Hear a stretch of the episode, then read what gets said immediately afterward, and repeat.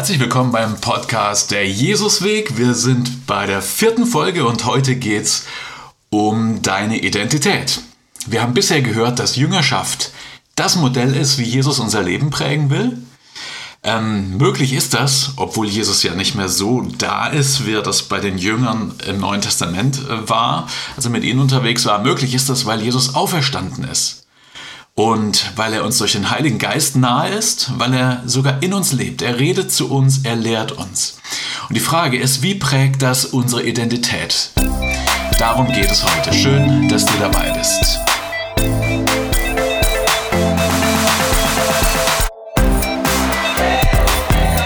Der Jesusweg.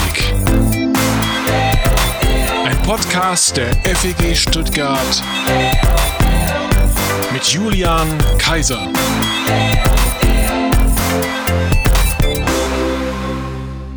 Bevor Petrus mit Jesus unterwegs war, war er äh, bekannt in Kapernaum als Fischer mit seiner Familie. Und ähm, das war ein Stück seiner Identität. Er war der Fischer vom See Genezareth. Seit Jesus zu ihm gekommen ist und gesagt hat, komm und folge mir nach, wird er identifiziert, wird Petrus identifiziert mit Jesus. Dass er zu Jesus gehört, dass er ein Jünger von Jesus ist, ist Teil seiner Identität und sogar zum äh, ziemlich bedeutenden Teil seiner Identität geworden. Also wir lesen das ähm, im Neuen Testament zum Beispiel dass die Pharisäer und die Gesetzeslehrer Jesus vorhalten, die Jünger des Täufers Johannes, die fasten oft und verrichten Gebete und unsere Jünger tun das auch, aber deine Jünger essen und trinken. Also ähm, da geht es einfach darum, dass die Jünger identifiziert werden mit ihrem Meister, mit Jesus. Oder ähm, als Jesus einmal zurückkommt mit ähm, Petrus, Jakobus und Johannes von einem Berg, wo sie ganz Besonderes erlebt haben. Kommen sie zurück ins Tal, kommen sie zurück zu den Menschen. Da gibt es einen Riesenauflauf, einen Riesentrubel. Und Jesus fragt, was ist denn hier los? Und äh, da geht es darum, dass ein ähm, Kind oder ein junger Mann nicht geheilt werden konnte. Und der Vater sagt, ich habe deine Jünger gebeten, den bösen Geist auszutreiben, aber sie konnten es nicht. Also die Leute, die mit Jesus unterwegs sind, die werden identifiziert mit Jesus. Das macht ihre Identität aus. Sie sind Jünger von Jesus. Ähm, als Jesus dann in Jerusalem einzieht, zieht, da rufen ja ganz viele, unter anderem die Jünger, Heil dem König, der im Auftrag des Herrn kommt. Gott hat Frieden bereitet im Himmel, ihm in der Höhe gehört alle Ehre. Und äh, es ist eine Riesenfeier, ein Riesentrubel, wie äh, ein künftiger König, ein Thronfolger, der da in der Stadt einzieht. Und dann rufen ein paar Pharisäer, ein paar Schriftgelehrte, ein paar Theologen aus der Menge, Lehrer, bring doch deine Jünger zur Vernunft.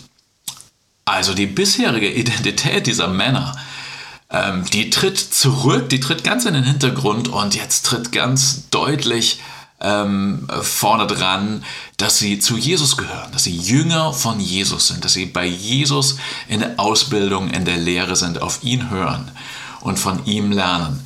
Ja, es geht nicht mehr darum, dass Petrus ein erfolgreicher Fischer äh, ist. Es geht darum, dass er Jünger von Jesus ist.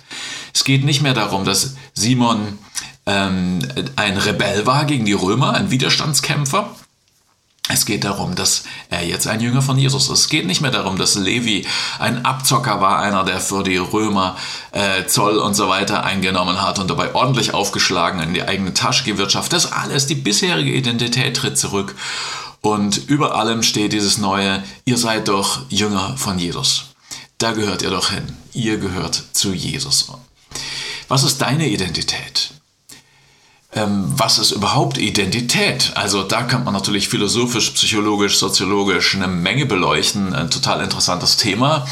Und äh, meistens kommt da so, äh, wenn man genauer gräbt, raus, ja, man ist sich nicht ganz einig oder nicht, äh, nichts Genaues weiß man nicht. Man kann es nicht so genau beschreiben. So ähnlich wie beim Thema Liebe auch. Ja, was ist Liebe? Man kann es letzten Endes dann doch irgendwie schlecht in Worte fassen. Aber ich finde, ein bisschen was umreißen kann man schon. Was ist denn Identität? Zum einen ist es natürlich dein Aussehen. Ja, das macht natürlich etwas von deiner Identität aus. Aber neben deinem Aussehen gibt es Dinge, die sind mindestens genauso wichtig, vielleicht sogar noch mehr. Deine Geschichte macht deine Identität aus. Was du erlebt hast, vielleicht besonders schwierige Zeiten, Krankheit oder Leid, aber auch Erfolge, die du gefeiert hast, besondere Erlebnisse, die du hast. Das macht ähm, deine Geschichte, macht einen Teil deiner Identität aus. Und dazu gehört, aber es ist so wichtig, dass ich es extra nenne, auch deine Familie oder die Menschen, zu denen du gehörst. Die Menschen, bei denen du zu Hause bist, mit denen du dich am engsten verbunden fühlst. Die sind ein Teil deiner Identität. Und natürlich macht äh, deine Identität auch das aus, was du kannst, was du drauf hast. Deine Schwächen, deine Stärken, deine Begabungen, die dich von anderen unterscheiden. Ich nenne das mal deine Ressourcen. Also, was ist Identität? Neben deinem Aussehen, deine Geschichte, deine Familie, deine Ressourcen. Man könnte noch mehr nennen. Kultur zum Beispiel habe ich jetzt nicht ähm, erwähnt. Aber ich denke, jetzt für unseren Zweck hier reicht das erstmal. Was passiert, wenn du an Jesus glaubst? Haben gerade gehört, aus Fischern, aus Rebellen, aus Wucherern im Auftrag der Römer wurden Jünger. Was ist denn deine neue Identität auf dem Weg mit Jesus? Wenn du an Jesus glaubst und mit Jesus lebst, dann ist deine Identität ganz genauso Jüngerin, Jünger von Jesus. Darüber haben wir das letzte Mal gesprochen. Das letzte Mal haben wir festgestellt, dass die Menschen, die zu Jesus gehört haben, die an Jesus geglaubt haben, auf ihn vertraut haben, als Jüngerin und als Jünger bezeichnet wurden, auch wenn sie viel später zum Glauben kamen. Nachdem Jesus schon auferstanden war, nachdem Jesus schon in die unsichtbare Welt ähm, Gottes zurückgekehrt ist. Selbst wenn sie Jesus vor seiner Kreuzigung gar nicht kennengelernt haben, wurden die Menschen, die an Jesus geglaubt haben und mit Jesus lebten, als Jüngerin, als Jünger von Jesus bezeichnet. 19 Mal in der Apostelgeschichte haben wir Jüngerinnen oder Jünger für solche Menschen, die Jesus gar nicht zu, zu seinen Lebzeiten in Anführungszeichen kennengelernt haben. Also du bist genauso Jüngerin, Jünger von Jesus durch den Heiligen Geist, der uns mit dem lebendigen, mit dem auferstandenen Christus in Kontakt bringt und der uns mit der Gegenwart Gottes erfüllt. Du bist mit vollem Recht Jüngerin, Jünger von Jesus.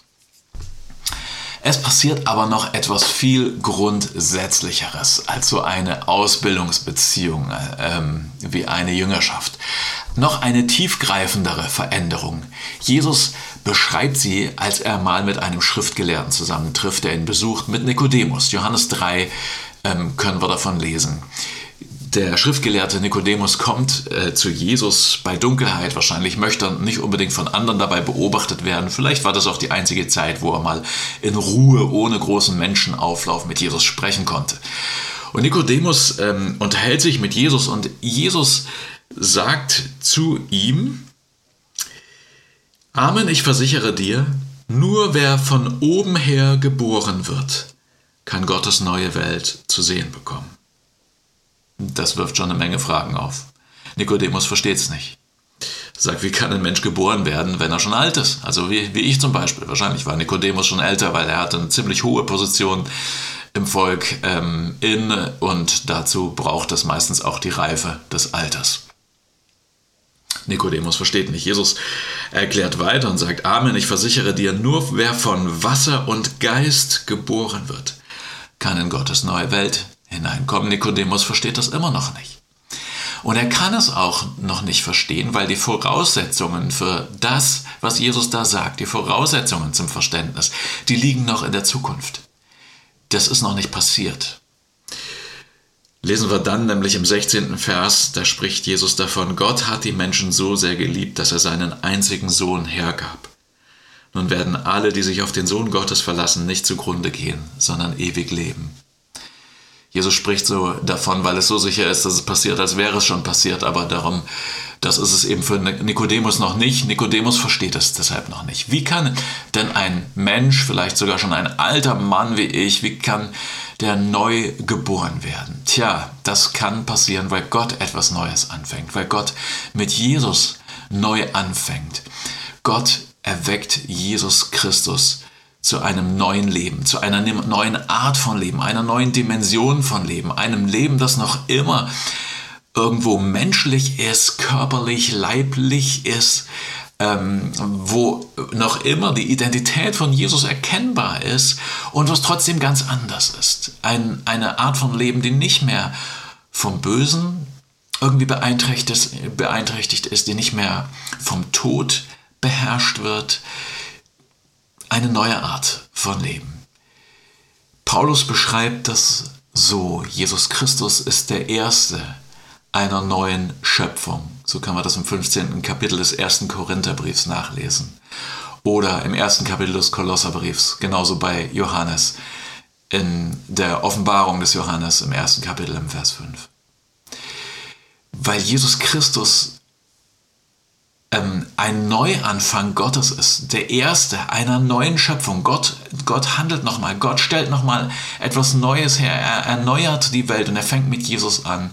Deshalb nennt Paulus Jesus auch den neuen Adam. Der erste Adam war sozusagen der erste Mensch der ersten Schöpfung. Jesus ist der erste Mensch einer neuen Schöpfung, der neue Adam, auch im 15. Kapitel des ersten Korintherbriefs. Gott fängt etwas Neues an. Gott beginnt eine neue Schöpfung. Und deshalb, wenn du zu Jesus gehörst, passiert mit dir noch etwas viel Grundsätzlicheres, als dass du nur Jüngerin oder Jünger ähm, genannt wirst, weil du mit Jesus identifiziert wirst, sondern Gott fängt auch in dir und mit dir etwas Neues an. Eine ganz tiefgreifende Veränderung durch Gottes Kraft findet in dir und mit dir statt. Wenn du zu Jesus gehörst, hat das Auswirkungen auf deine Identität. Du bist neu geboren, so beschreibt es ja Jesus selbst in einem Gespräch mit Nikodemus in Johannes 3. An anderer Stelle lesen wir, dass es eben nicht durch menschliche Geburt oder menschliche Anstrengung passiert, sondern weil Gott dir ein neues Leben gegeben hat. Johannes 1, Vers 13. Wir hören auch, wir sind wiedergeboren als neue Menschen durch das Wort Gottes. Also so wie Gott ähm, durch das Wort seine erste, das erste Mal eine, eine Welt aus dem Nichts ins Leben gerufen hat und geschaffen hat, gesagt hat, es werde Licht und dann wurde es. Genauso sind wir durch Gottes Wort neue Menschen geworden, wiedergeboren zu einem neuen Leben. So beschreibt es Petrus ähm, selbst im ersten Petrusbrief, im ersten Kapitel dritten Vers und, und 23. Vers. Wir sind neu geboren durch die Taufe, so schreibt es Paulus an Titus. Glaube an Jesus und die Taufe im Namen von äh, Gott, dem Vater, dem Sohn und dem Heiligen Geist und auch die Zugehörig zur, äh, Zugehörigkeit zur Gemeinschaft der Menschen, die zu Jesus gehören. Das gehört eigentlich alles zusammen. War am Anfang auch sozusagen in einem. Jemand ist zum Glauben an Jesus Christus gekommen, wurde getauft und damit wurde gezeigt, er gehört jetzt zu Gott, er ist Eigentum Gottes, er gehört zu Jesus Christus.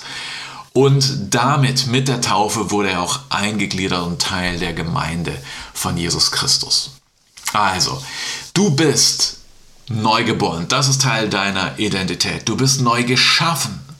Dein altes Ich ist mit Christus gestorben, so schreibt es Paulus im sechsten Kapitel des Römerbriefs. Wir sind mit Christus auferweckt. Paulus schreibt an die Galater, weil ich aber mit Christus am Kreuz gestorben bin, lebe in Wirklichkeit nicht mehr ich, sondern Christus lebt in mir. Galater 2, 19 und 20. Wir sind ein neues Geschöpf, eine neue Kreatur. 2. Korinther 5, Vers 17. Durch Christus sind wir neu geschaffen. Galater 6, Vers 15. Wir sind die Erstgeborenen einer neuen Schöpfung. So schreibt es Jakobus, der Bruder von Jesus war übrigens, in, in seinem Brief Jakobus 1, Vers 18. Also wir sind neu geschaffen. Das heißt, Gott erneuert, Gott heilt, Gott befreit einmal die ganze Welt, die ganze Schöpfung. Christus ist der allererste von dieser erneuerten Schöpfung und dann hat er bei uns angefangen, die Schöpfung zu erneuern in unserem Leben. Also wir sind neu geboren. Wir sind neu geschaffen. Wir sind ein neuer Mensch. Wir bekleiden uns, äh, wir, wir, ziehen uns neue Kleider, wir ziehen uns ein neues Menschsein an. So lesen wir das auch an verschiedenen Stellen. Epheser 4, Vers 24 zieht den neuen Menschen an, den Gott nach seinem Bild geschaffen hat, schreibt Paulus da. Auch an anderer Stelle, Kolosser 3, Vers 10. Ihr habt den neuen Menschen angezogen. Und Paulus schreibt an die Galater im dritten Kapitel, des Galaterbriefs im Vers 27, in der, in der Taufe habt ihr Christus angezogen wie ein Gewand. Also es ist, wie wenn jemand seine alten, verdreckten, zerlumpten Räuberkleider ausgezogen hat und wird dann ähm, ge grundgereinigt, ge gebadet und gewaschen und, und sein altes Leben lässt er zurück und dann wird er neu angezogen, neu gekleidet für ein neues Leben. Vielleicht erinnerst du dich auch, dass das so ähnlich auch passiert in dem Gleichnis, das Jesus erzählt von dem äh, Sohn, der durchgebrannt ist und, und alles verborgt hat und so richtig sein Leben vor die Wand gefahren hat und zurück zum Vater kommt und eigentlich nur einen Job haben will dort. Und der Vater zieht ihm das Festgewand an und feiert.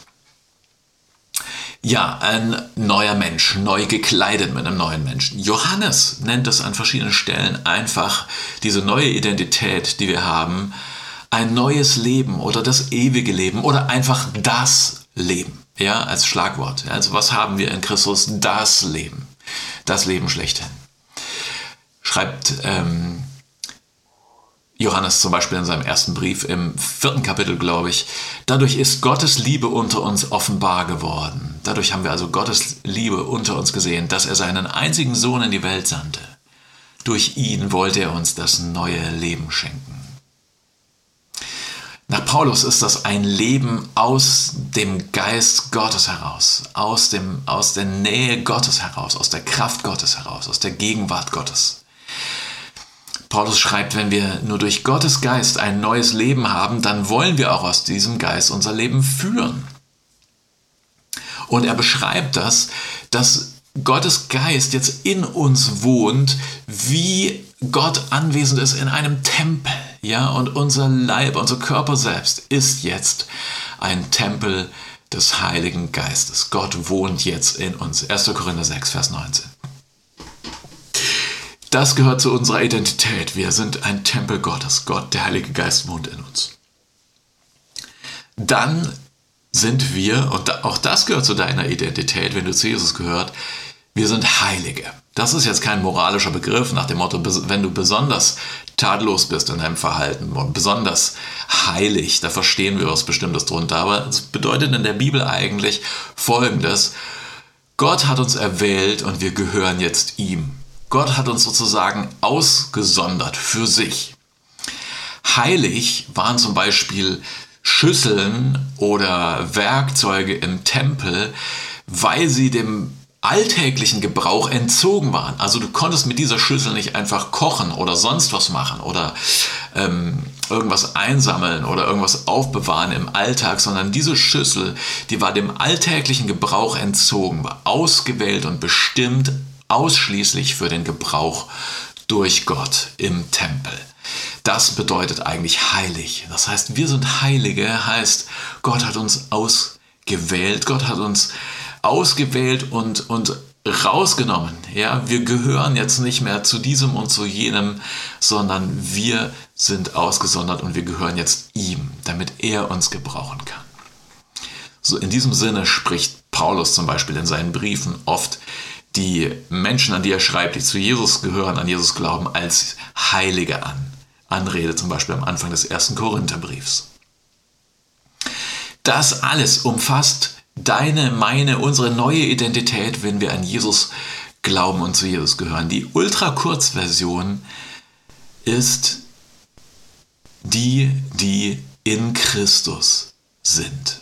Das ist die Kurzversion deiner neuen Identität in Christus sein. Finden wir alle Nase lang im Neuen Testament bei ähm, den Aposteln und in den Briefen. Danke Markus Schmidt für den Hinweis in seinem Buch Wachstum ist kein Zufall. Hat er mich da mit der Nase drauf gestoßen, dass das einfach so ein kurz, ultra kurz Version unserer neuen Identität ist. Wir sind in Christus. Ja, Gott gibt dir also eine neue Identität. Das ist nicht nur, dass du bei Jesus äh, mit Jesus jetzt in Kontakt bist und bei Jesus in der Ausbildung bist, ähm, dass du durch Jesus lebst und wächst und ähm, dich mit ihm weiterentwickelst, sondern das macht eben alle Facetten deiner Identität aus. Ja, wir haben gesagt, zur Identität gehört zum Beispiel unsere Familie, deine Familie. Zur Identität gehört, wo du hingehörst. Ja, und was macht das jetzt aus? Du bist Tochter, du bist Sohn des himmlischen Vaters. Gott ist dein himmlischer, perfekter, liebevoller, fehlerloser Vater. Du gehörst in die Familie Gottes, du gehörst in die Familie von Jesus, gemeinsam mit den anderen Jesus-Jüngern, in die Gemeinde von Jesus Christus. Christus und seine Leute, das sind deine Familie. Das ist ein Teil deiner neuen, eine Facette deiner neuen Identität. Zur Identität haben wir gesagt, gehört deine Geschichte. Ja, und was ist jetzt deine neue Geschichte? Nicht mehr so sehr dein Leid, dein Schmerz, deine Erfolge, deine Niederlagen, wie du sie bisher vielleicht erzählen würdest, deine Geschichte, deine Auszeichnungen, deine Irrwege, deine besonderen Erfahrungen und so weiter und so fort, sondern deine Geschichte ist jetzt folgende. Ich lese mal aus dem Epheserbrief, aus dem ersten Kapitel. Gepriesen sei unser Gott, der Gott und Vater unseres Herrn Jesus Christus. Schon bevor er die Welt erschuf, hat er uns vor Augen gehabt als Menschen, die zu Christus gehören. In ihm hat er uns dazu erwählt, dass wir heilig und fehlerlos vor ihm stehen. Aus Liebe hat er uns dazu bestimmt, seine Söhne und Töchter zu werden. Durch Jesus Christus und im Blick auf ihn. Das war sein Wille und so gefiel es ihm, damit der Lobpreis seiner Herrlichkeit erklingt, der Lobpreis der Gnade, die er uns erwiesen hat, durch Jesus Christus, seinen geliebten Sohn. Durch dessen Blut sind wir erlöst. Unsere ganze Schuld ist uns vergeben. Deine Geschichte macht deine Identität aus und Gott erzählt deine Geschichte neu. Gott verknüpft deine Geschichte mit seiner Geschichte, mit der Geschichte von Jesus. Was Jesus getan hat, wird zum Teil deiner Geschichte. Das zählt jetzt für dich. Was du getan hast, zählt nicht mehr. Du wirst ein Teil der Geschichte Gottes. Du wirst ein Teil der Geschichte von Jesus. Gott erzählt deine Geschichte neu. Zu deiner neuen Identität gehören deine Ressourcen. Und da habe ich gerade schon gesagt, du bist in Christus.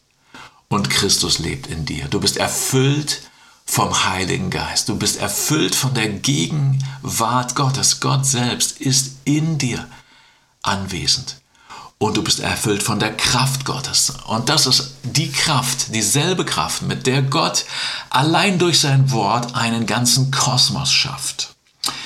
Das ist dieselbe Kraft, mit der Gott Tote zu neuem Leben erweckt, so wie Paulus es schreibt.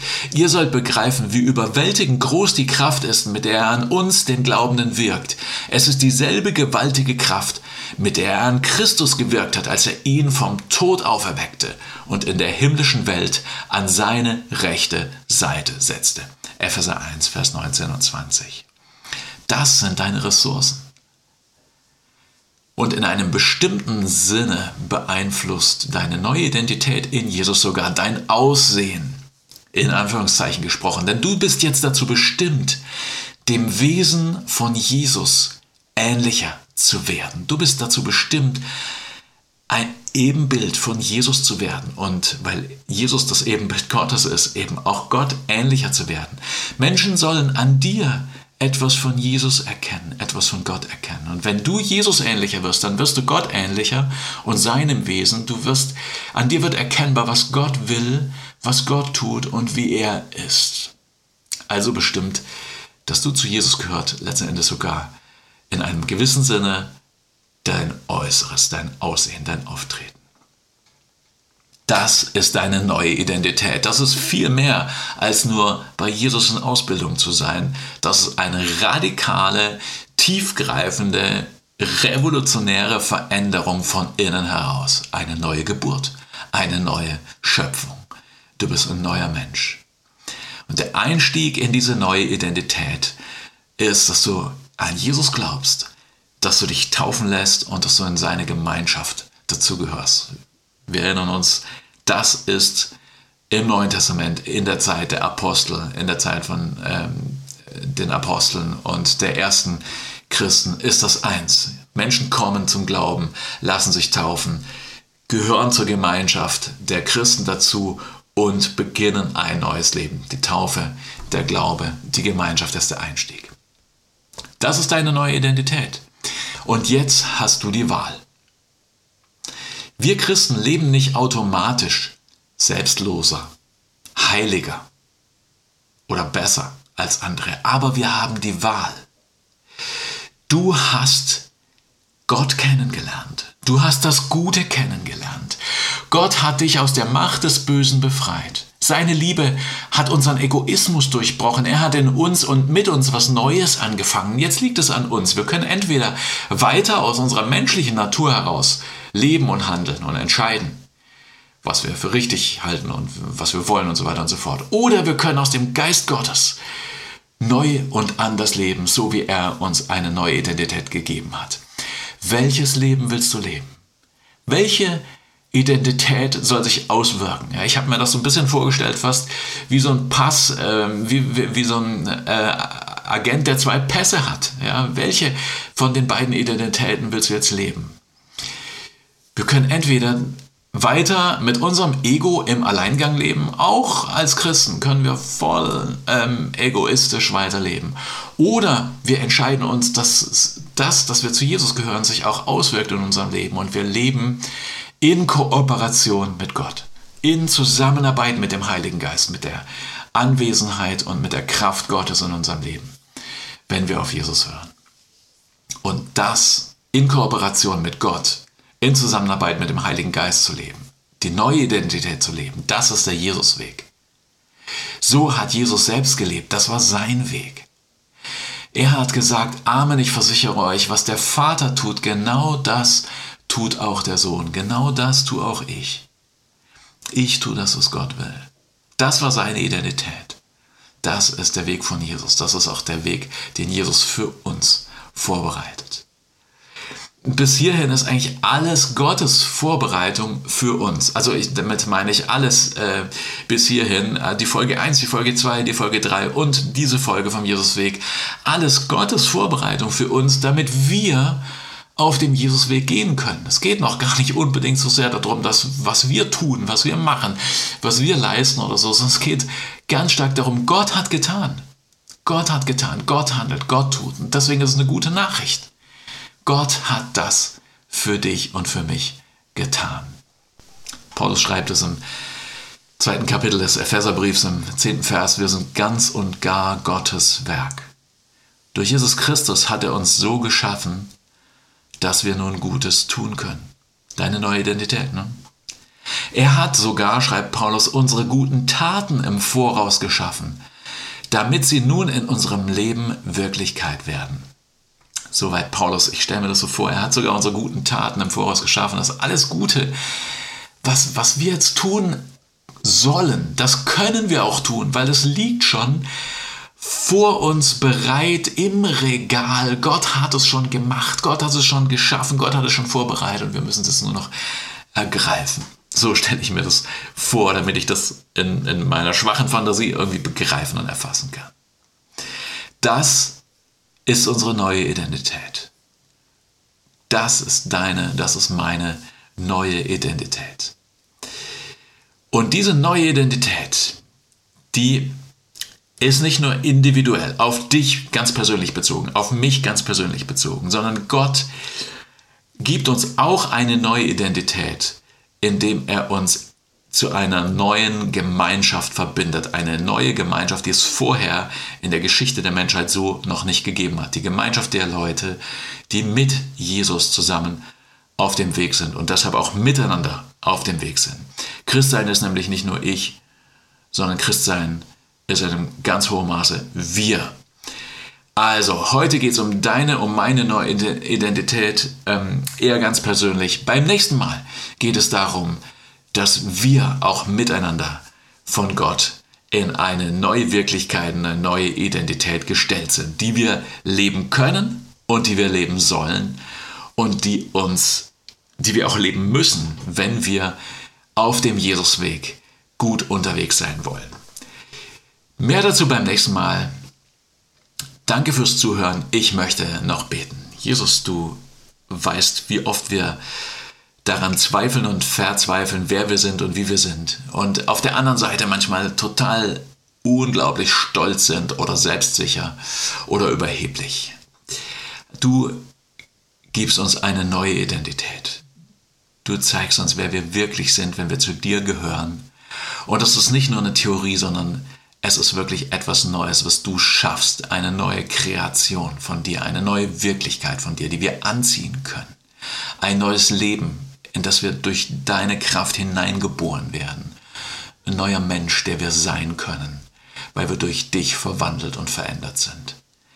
Und das ist dieser, dieses Leben in deiner Liebe. Das ist dieses Leben, aus deiner Gnade. Das ist dieses Leben, in dem die Gegenwart Gottes wirklich voll zum Tragen kommt und in dem sich das auswirkt, dass wir deine Jüngerinnen, deine Jünger sind. Ich bitte dich, dass du uns lehrst, wie wir so leben können. Danke, dass du alle Voraussetzungen dafür geschaffen hast, weil du uns zu neuen Menschen gemacht hast. Amen. So, ich danke dir, schön, dass du dabei warst und ja, Gott befohlen. Alles Gute, bis zum nächsten Mal auf dem Jesusweg.